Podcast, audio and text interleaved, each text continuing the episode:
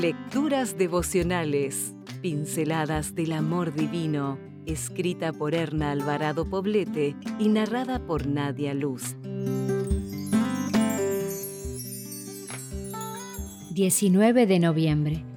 ¿Para qué nos ha escogido? El fruto del Espíritu es amor, gozo, paz, paciencia, benignidad, bondad, fe, mansedumbre, templanza. Gálatas 5, 22 y 23. Como decíamos ayer, Dios nos ha escogido para que llevemos fruto. La misión es clara, os he puesto para que vayáis y llevéis fruto. El llamado de Dios implica acción, ir y llevar. Estos dos verbos son la clave de nuestro llamado. No podemos estar ociosas, pues tenemos una misión bien definida que cumplir, sin importar cuán sencilla o pequeña nos parezca, sin importar incluso que no nos sintamos preparadas para ella. Dios es quien nos prepara.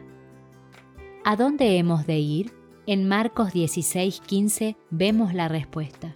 Id por todo el mundo y predicad el Evangelio a toda criatura. De eso se trata. Tal vez tú te preguntarás, ¿cómo voy a ir yo por todo el mundo? Eso es imposible, pero sí te es posible ir por tu mundo, tu entorno, tu esfera de influencia, el lugar donde Dios te ha puesto. Desde ahí puedes cambiar muchas cosas.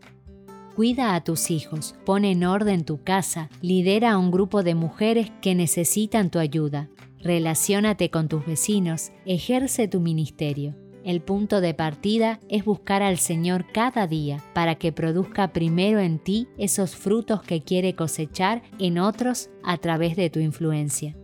Pide al Señor que el Espíritu produzca en ti amor, alegría, paz, paciencia, amabilidad, bondad, fidelidad, humildad y dominio propio. Contra tales cosas no hay ley y los que son de Cristo Jesús ya han crucificado la naturaleza del hombre pecador junto con sus pasiones y malos deseos. Si ahora vivimos por el Espíritu, dejemos también que el Espíritu nos guíe.